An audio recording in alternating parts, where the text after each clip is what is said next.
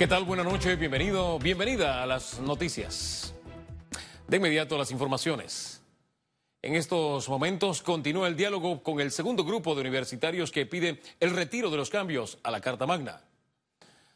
Desde las 4 de la tarde, cientos de ciudadanos se concentraron en la Plaza 5 de Mayo para ingresar a la Asamblea Nacional. El presidente del Legislativo, Marco Castillero, señaló que primero escucharán los argumentos de los manifestantes para posteriormente instalar una mesa de conversación con miras a la segunda legislatura para ampliar las consultas. Simultáneamente, otro grupo de jóvenes sigue con las protestas, instando a los panameños a salir a las calles como medida de presión.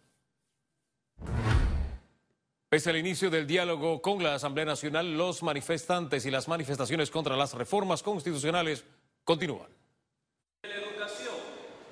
La primera cita formal entre universitarios y diputados se dio en horas de la mañana de este jueves, donde la división y la falta de consenso fue lo que imperó. Unos piden una constituyente, otros piden que las reformas se modifiquen, pero en este momento nos vamos a organizar todos como manifestantes, como organizaciones civiles. Nosotros pues hemos estado desde el día uno en todas las protestas que se han, que se han realizado, hemos estado en cada una de ellas, hemos manifestado nuestro total rechazo al paquete de reformas constitucionales. El presidente del órgano legislativo, Marcos Castillero, descartó que el proyecto se retire en este proceso de receso. Todos los diputados estamos dispuestos a conversar, a escucharlo y tener ese diálogo permanente las veces que sea necesaria. Una vez por semana o dos veces por semana, con mucho gusto lo vamos a hacer y vamos a atenderlos a todos. Aquí en las gradas van entrando de 100 en 100 personas o 150 personas y a todos los vamos a ir pasando para escucharles todas sus propuestas y todos sus motivos dentro de las reformas constitucionales. Con el acercamiento se puso en marcha la cortesía de sala que podría extenderse en los próximos días. Los universitarios en una carta solicitaron el retiro de las reformas constitucionales y el archivo de los expedientes de los más de 90 detenidos en las protestas. Félix Antonio Chávez, Econius. El presidente Laurentino Cortizo se reunirá este viernes 8 de noviembre con el Consejo de la Concertación Nacional para discutir informes sobre modificaciones a las reformas constitucionales. Así lo informó el vicepresidente José Gabriel Carrizo en la conferencia del Consejo de Gabinete. En el Consejo de Gabinete de que mañana tendrá una reunión eh, con la Concertación Nacional. También se ha comprometido a ampliar la Concertación Nacional eh, para discutir lo que el equipo de abogados eh, en el día de hoy le ha presentado al presidente con relación a las modificaciones a la, a, a la constitución que se aprobaron en la primera legislatura. Lo que buscamos y lo que queremos es la convocatoria de la mayoría de los panameños y de las panameñas para construir juntos unas reformas constitucionales que nos fortalezcan las instituciones que permitan una mayor educación, que permitan mayores competencias. El presidente Laurentino Cortizo designará a los magistrados de la Corte Suprema de Justicia la tercera semana de noviembre.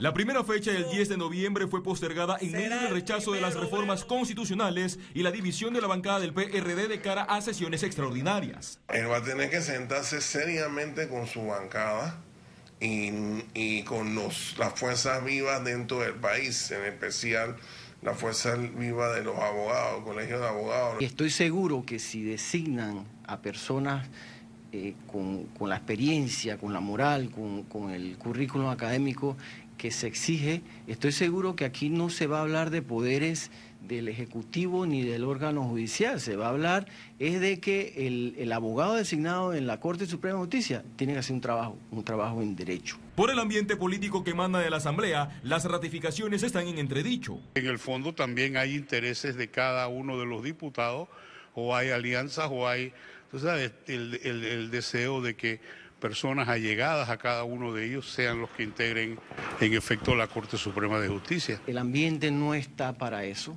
Eh, se pueden dar torceduras de brazo. Del informe que presentó la Comisión Especial Evaluadora del Pacto de Estado por la Justicia, el mandatario revelará los nombres de tres principales y sus suplentes. Félix Antonio Chávez, Econius.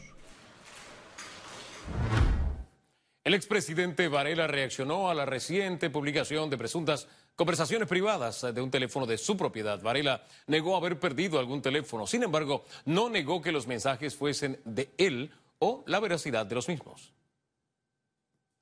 A través de un comunicado en redes sociales, el expresidente señaló que los mensajes fueron distorsionados, alterados y manipulados. Varela manifestó que la filtración de las conversaciones de WhatsApp comprueba lo que Panamá ya conoce sobre la compra, uso ilegal y pérdida del equipo de interceptación telefónica Pegasus. Evaluó interponer acciones legales por violación a la intimidad.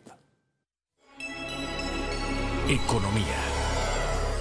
El conflicto por las reformas constitucionales podría afectar las inversiones en Panamá. Especialistas explican por qué. La decisión de invertir dinero en un país depende del clima político y económico por el que éste atraviese. Expertos advirtieron que las protestas y desconfianza hacia las reformas a la Constitución podrían afectar las inversiones. En el sentido de que la gente, los inversionistas, tanto locales como extranjeros, prefieren siempre un clima estable, un clima de paz, donde no haya mayores conflictos. Podría llegarse a afectar ese clima de inversión.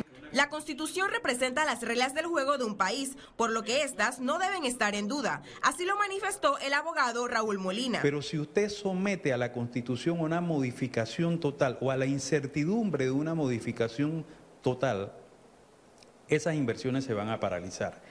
Gremios coincidieron que se debe aclarar la ruta hacia estos cambios, porque de lo contrario terminará afectando negativamente a la economía panameña. Ciara Morris, Econews. Empresarios de Zona Libre de Colón ven como un golpe las nuevas tarifas arancelarias de Colombia a Panamá. El presidente Laurentino Cortizo discutirá este tema en su próxima visita a Colombia el 13 de noviembre. Es para nosotros otra sorpresa más de parte del gobierno colombiano en tratar de frenar el comercio que existe entre Zona Libre de Colón y eh, la República de Colombia. Se le ha tratado en todo momento con el mayor respeto y siempre hemos ejercido el comercio de la mejor manera, en buena lid, incluso damos crédito al empresario colombiano cuando viene a comprar la Zona Libre de Colón. Conexión Financiera. La nueva infraestructura del aeropuerto de Tocumen potenciará a Panamá como líder en movimiento de personas y cargas en la región. Sin embargo, justo surge la propuesta de informe de impuesto a pasajeros en tránsito. Para analizar este tema, tenemos a nuestro economista Carlos Arauz. Hubo algo de revuelo recientemente con una iniciativa legislativa que pretende imponer un impuesto a pasajeros en tránsito en el Aeropuerto Internacional de Tocumen. Esta medida ha sido duramente criticada por los conocedores, analistas y expertos de la industria por considerar que restaría competitividad al importante hub de las Américas. Uno de los protagonistas de la trama es la multilatina Copa Airlines, cuya posición de capitalización anda por poco más de 4 mil millones de dólares, con la acción común en Nueva York por encima de los 100 dólares. Copa Airlines recientemente implementa un plan para que pasajeros en tránsito encuentren la manera de quedarse más tiempo en Panamá. Curiosamente, la noticia no ha calado de la manera esperada, pero es un paso que la compañía toma sin recursos, sin necesidad de hacerlo, pero ratifica una vez más su rol solidario con el país, que la vio nacer. Sin lugar a dudas, la presencia de Copa Airlines es un pilar importante de la modernización de un país entero como bastión logístico regional. La infraestructura del aeropuerto estará lista para potenciar a Panamá como un auténtico líder en el movimiento de personas y de carga a nivel regional. Tenemos muchísima competencia, así como la tenemos en puertos. Huelgas, impuestos adicionales sin planificación u otras acciones no planeadas pueden destruir el valor de algo tan apreciado, algo que tenemos solo los panameños. Cuidemos ese patrimonio geográfico que nos permite ser diferentes. Y ahora un resumen de la jornada bursátil de este jueves 7 de noviembre. El Dow Jones cotizó en 27.674 con 80 puntos, sube 0.66%. El IBEX 35 se situó en 9.447 con 30 puntos, asciende a 0.52%, mientras que la Bolsa de Valores de Panamá cotizó en 460 con 62 puntos, sube 0.49%. Ahora veamos en detalle el volumen negociado en la Bolsa de Valores de Panamá.